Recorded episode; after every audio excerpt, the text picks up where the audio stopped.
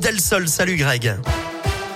Bonjour Eric, bonjour à tous. À la une, le retour de la neige dans l'agglomération lyonnaise. Surprise au réveil ce matin pour les Lyonnais. Les flocons sont tombés cette nuit. C'est tout blanc dans une bonne partie de la métropole.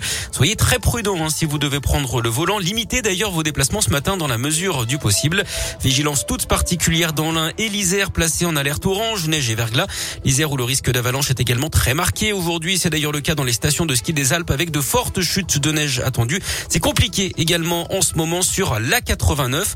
D'après Météo France, la neige ne devrait pas tenir très longtemps hein. à Lyon. Elle devrait être rapidement remplacée par la pluie.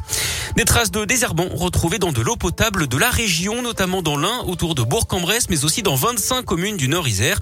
Mais d'après l'agence régionale de santé, il n'y aurait pas de risque pour la santé des consommateurs. L'eau du robinet peut être consommée sans restriction, assure l'ARS. L'ancien nageur champion olympique Yannick Agnel dans la tourmente. Il a été placé en garde à vue pour viol et agression sexuelle sur mineur de 15 ans. Les faits remonteraient à 2016 lorsqu'il était licencié au club de Mulhouse. Du sport du foot, l'OL termine la phase de poule de la Ligue Europa sur un match nul contre les Glasgow Rangers hier soir à Dessine. Match nul, un but partout. Lyon qui termine premier de son groupe. Le tirage au sort des huitièmes de finale aura lieu lundi à la mi-journée.